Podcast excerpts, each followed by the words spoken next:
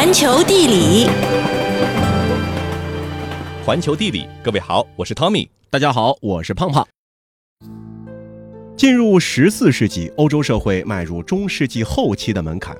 随着小冰河期的到来，气温下降，植物生长季节变短，粮食产量受到影响。一三一五年到一三一七年的大饥荒动摇了欧洲的土地制度，欧洲几个世纪以来的繁荣与成长开始告一段落。在宗教政治领域，伴随着耶路撒冷王国最后一个据点在一二九一年被埃及马木留克铁骑攻陷，中世纪教皇的权力呢开始走下坡路。而在文化领域，随着十字军东征和阿拉伯人的接触增加，古希腊、古罗马的文献开始重新受到知识界的注意。以但丁的作品和乔托的绘画为标志，文艺复兴的最早痕迹呢，开始在意大利出现。处在大变革前夜的欧洲人没有意识到，一场瘟疫正在沿着欧亚大草原的商路从东往西悄悄逼近。接近十四世纪中叶，鼠疫在其自然疫源地中亚导致啮齿动物，比如说黑鼠，大批死亡。嗯，迫使寄生的携带鼠疫杆菌的跳蚤寻找新的宿主。跳蚤跳到了人身上，通过血液把细菌传染到了人体。蒙古帝国骑兵在欧亚地区的快速移动，以及为商队服务的驿站广泛分布，使得鼠疫在人间是迅速传播。科学家认为啊。鼠疫杆菌在传播到欧洲的时候就已经发生了变异，成为更加致命、更易在人间传播的肺鼠疫。行走小百科。一三四六年，蒙古大军围攻黑海之滨富庶的贸易城市卡法，久攻不克，于是用抛石机将患鼠疫而死的士兵尸体抛进城内。很快，城中开始爆发瘟疫。随着破城之后，城内居民坐船逃亡，瘟疫开始在欧洲各地扩散开来。甚至英伦三岛也未能幸免。这波鼠疫被称为“黑死病”，一般认为其名称取自其中一个明显的症状，也就是患者皮肤上会出现皮下出血而出现的许多黑斑。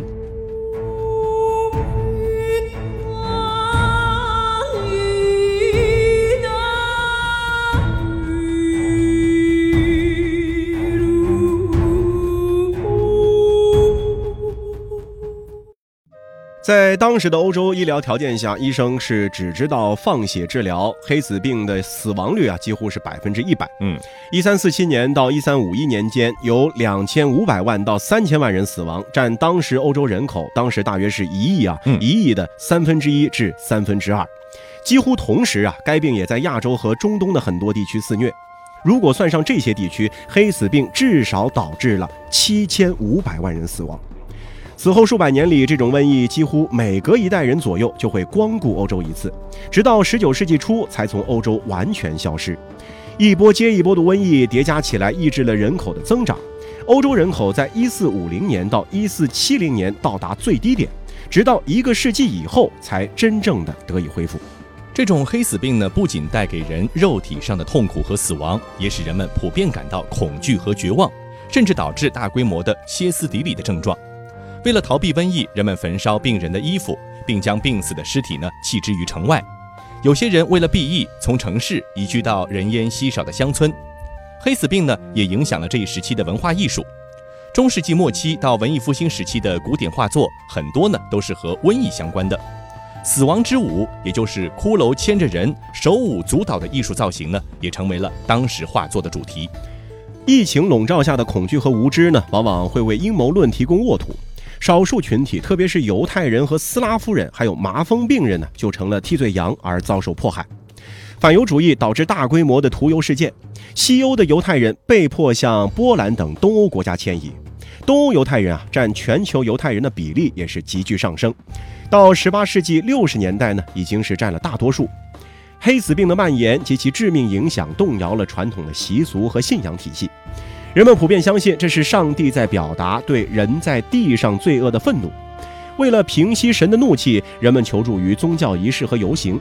数百万人在复活节期间前往罗马朝圣，那进一步是增加了病毒传播的机会。嗯，那一些城市呢决定建造新的教堂，还有一些地方试图通过禁止赌博等方式，使得人们在道德上更加无可指摘。对黑死病的恐惧呢，也导致一些怪异行为的出现。黑死病呢，也沉重地打击了罗马天主教会的权威。在疫情中，修道院成为了救助病人和无家可归者的聚集地。教师们呢，需要花更多的时间和患病教众在一起，甚至呢去护理他们。这样一来，他们感染疾病的几率要比普通人要高了很多。根据估计啊，在瘟疫期间，有百分之三十五的高级教士死去，一些神职人员不再履行职责。神职人员的大批流失，以及他们在瘟疫面前的无能为力，使得人们开始不再相信他们的所谓超自然能力。反对教会的行动，在一三四六年之后呢，是变得更加的公开和普遍。这也为后来约翰·威克里夫和马丁·路德主张宗教改革时提供了一个社会基础。实际上，当欧洲数年之后从黑死病中复苏过来的时候，教师们的绝对权力呢被慢慢打破，知识技能也开始向新的社会阶层转移，新的职业开始出现了，包括抄写员、建筑师、泥瓦匠、金属工人，平民呢开始享有接受教育的权利。由于懂拉丁文的神父和教师的死去，本国语言呢开始在西欧取代拉丁语成为了通用语，人们对于教会权力和重要性的笃信呢也开始动摇。社会上充满了对艺术、教育和社会生活复兴的需求。世界真奇妙。黑死病还引发了公共卫生领域的重要革命。一些沿用至今的卫生措施，如消毒、封城、强制社交隔离和简易隔离，在意大利一些城市开始制度化。封城措施首先在米兰和曼图亚得到推广。据说，米兰大主教下令在最先发现疫情的三所房屋周围建起围墙，禁止里面的居民出来。这种建立隔离区内的做法有点类似今天小区的封闭式管理。西西里东南曾是威尼斯城邦国家一部分的拉古萨城率先推出简易隔离的做法。一三七七年七月，该城立法委员会通过法律，规定来自非流行地区的人员或车辆，只有在指定区域停留一个月进行消毒和隔离之后，才能入城。这一措施后来在威尼斯被沿用，只不过简易隔离的天数变成了四十天。事实上，英语单词“简易”就源自于意大利语单词“四十天”。从积极的意义上来讲，黑死病呢激发了城邦政府的活力。他们在面对疫情的时候的及时有力的应对，使得1350到1550年间这两个世纪呢成为欧洲城邦国家的黄金时代。在德国和意大利，由于城邦政府和教廷之间没有来自更高一级的世俗政府的有力竞争，情况呢尤其如此。此外啊，黑死病也成为了欧洲经济变迁的一个催化剂。正如薄伽丘在《诗坛》中所描述的，极高的死亡率，人人自危，朝不保夕。幸存者呢，往往采取一种今朝有酒今朝醉的生活态度，更加注重活在当下。村庄呢就开始荒芜，农民呢放弃收取他们劳作的成果，只专注于享受现存所有。由于贸易变得困难，这商品价格呢也出现飙升。十四世纪初期啊，欧洲存在大量的农奴，土地昂贵。但是黑死病将这种情况扭转了，劳动力出现短缺，耕地价格却下降了，劳动力变得珍贵。欧洲人从劳动力密集型社会转向了土地密集型的社会，领主想要雇佣到合适的人手，就必须支付更高的工资，给予更好的待遇。在西欧，劳动力的急剧减少，迫使领主采用把土地租给农民耕种的自耕农模式，不仅降低土地租金，而且从定期租金制度转向了分成租佃制。而很多的无主土地使产权是变得更容易界定，谁占谁得，农奴开始得到解放，成为自由劳动者。总体上来看呢，农民在十四世纪下半叶和十五世纪有大量肥沃和廉价的土地耕种，或者呢享有更高的工资。瘟疫幸存者比一三四八年前拥有的个人财富呢，反而增加了。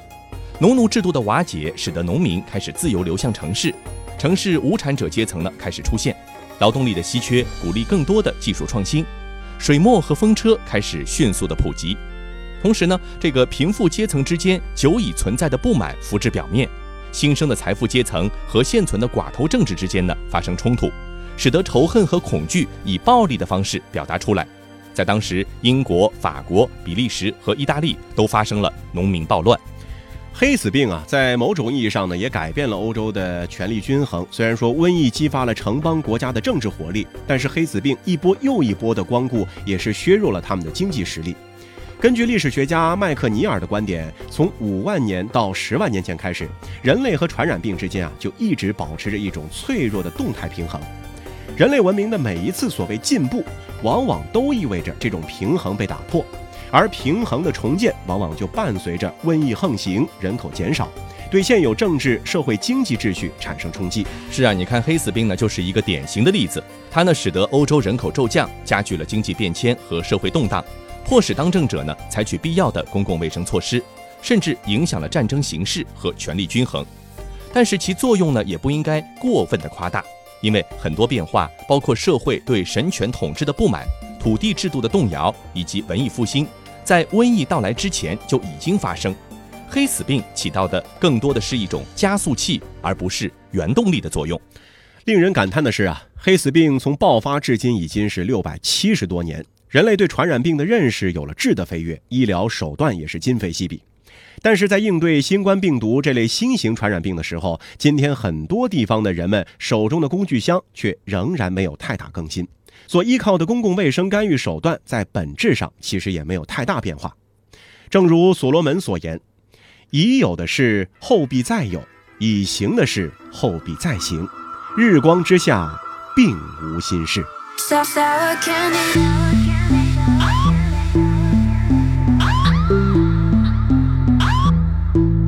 sour candy. I'm sour candy, so sweet, and I get a little.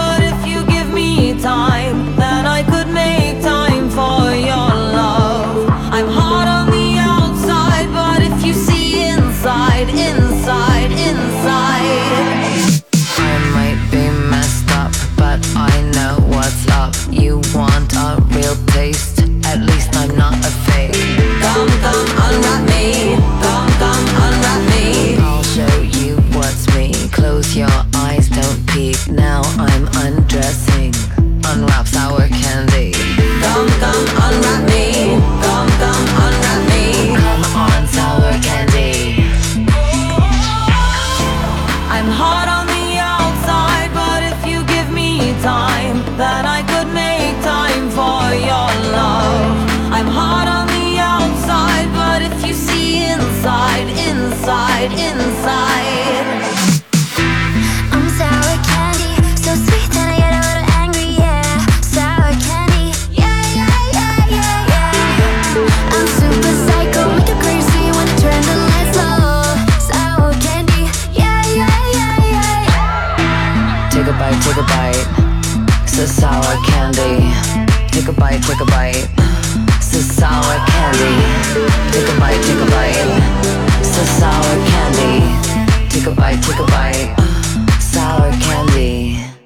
欢迎回到环球地理，各位好，我是 Tommy，大家好，我是胖胖。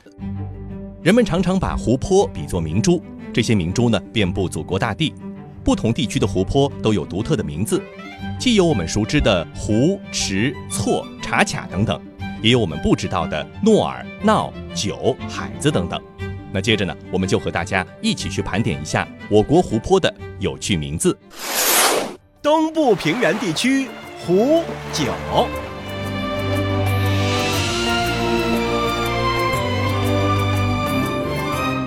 东部平原地区的湖泊主要分布在黄河及海河下游、长江及淮河中下游以及大运河沿岸。我国著名的五大淡水湖——鄱阳湖、洞庭湖、太湖、洪泽湖和巢湖就位于这个区域。因为这里季风盛行，降水充沛，河流湖泊关系密切，而且呢大多是淡水湖，所以啊是我国湖泊分布最密集的地区之一。湖的本意呢就是长满了水生植物的大水体。可能为了方便人们记住湖泊的名字的缘故，这个区域内呢，绝大多数的湖泊都是某某湖。毕竟啊，这里大大小小的湖泊实在是太多了，总面积呢达到了两万两千九百平方公里，占到全国湖泊总面积的百分之二十七点五。世界真奇妙。作为中国第一大淡水湖的鄱阳湖，古称彭泽，泽的本意即指水草丰茂的地方。依靠自己巨大的容量，每年的梅雨季，鄱阳湖都为长江流域的水位提供调蓄能力。和鄱阳湖一样，洞庭湖也具有强大的蓄洪能力。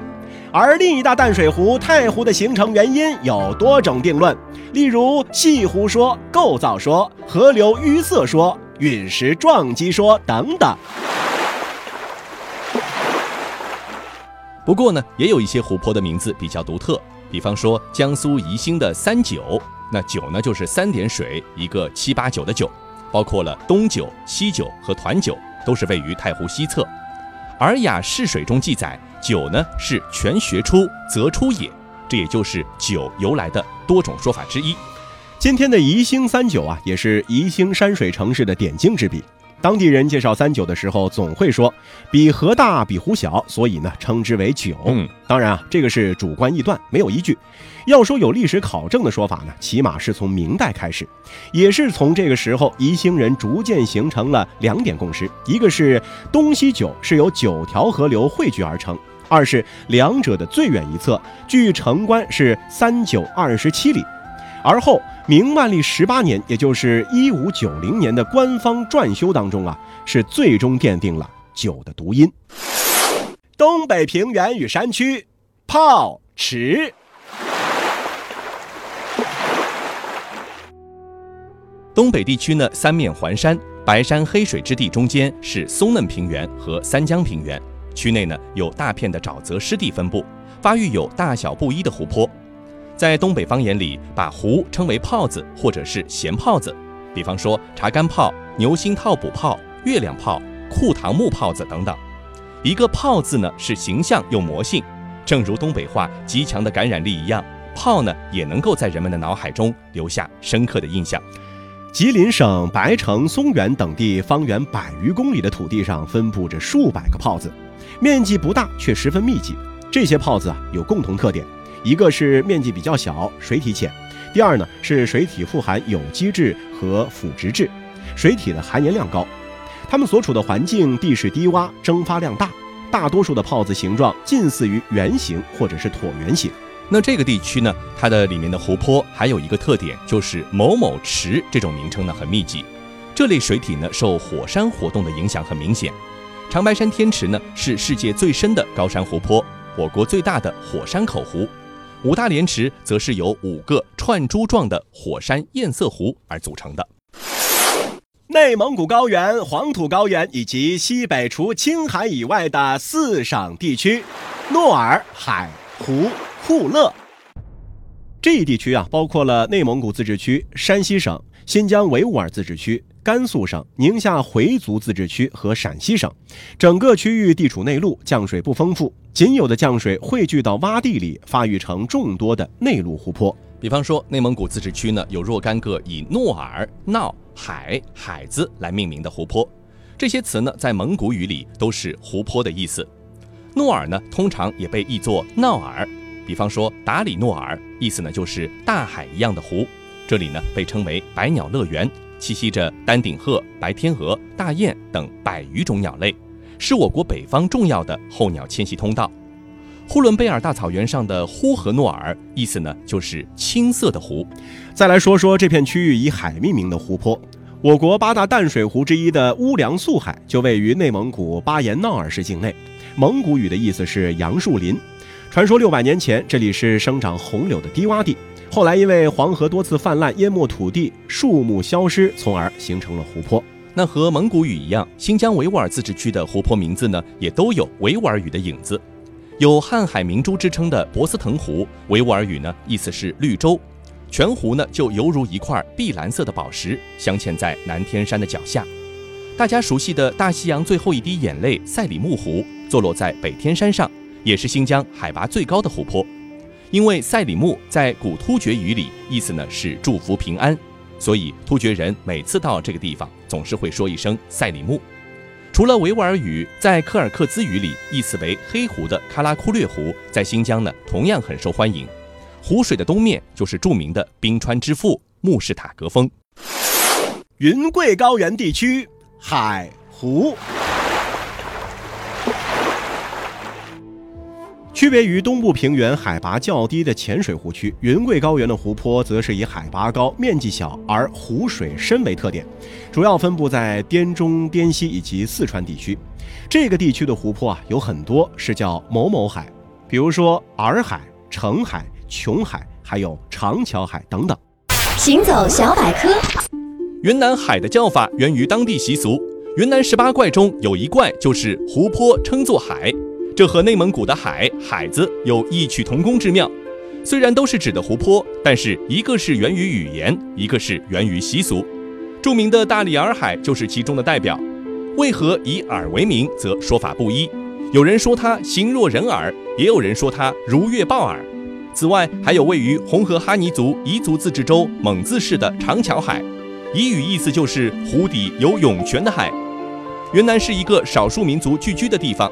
在云南宁蒗县和四川盐源县交界的泸沽湖，古称泸沽海子，又名左索海。纳西族摩梭语里“泸”为山沟，“沽”为里，所以意思就是山沟里的湖。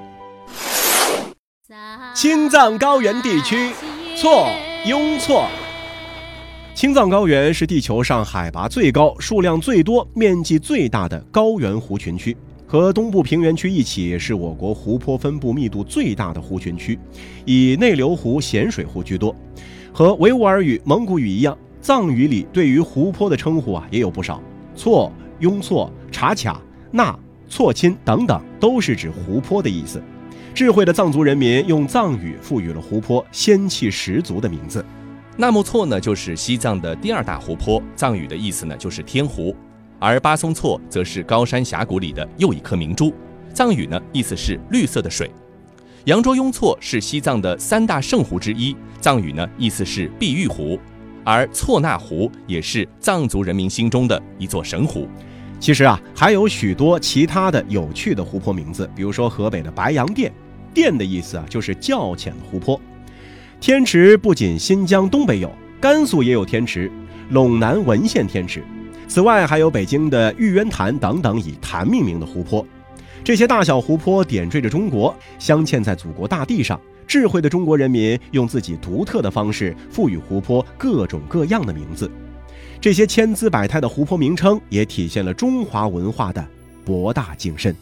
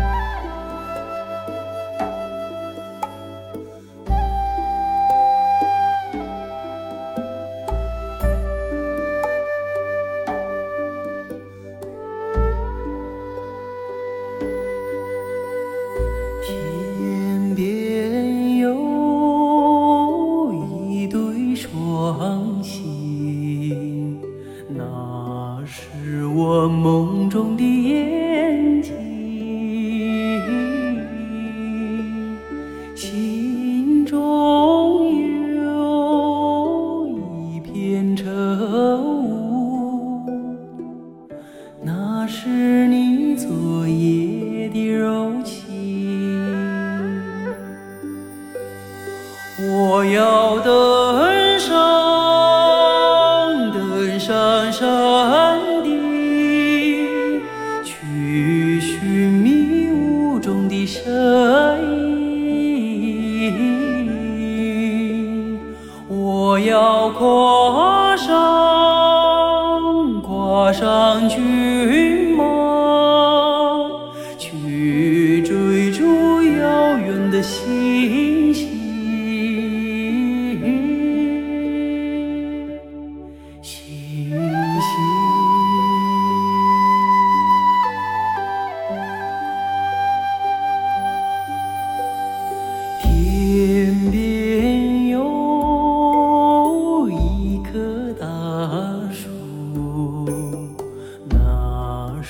我心中的绿意远方有一座高山那是你博大的胸襟我要树下树下采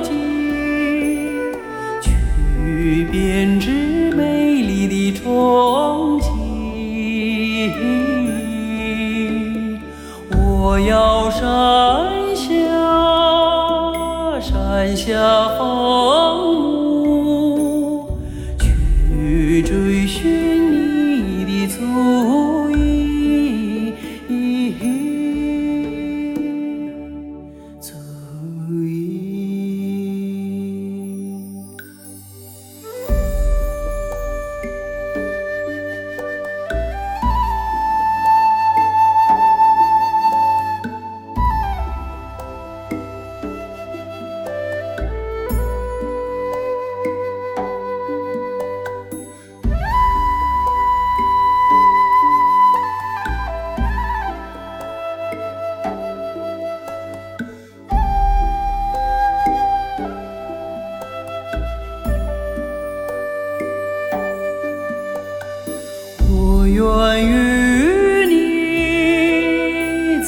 马东西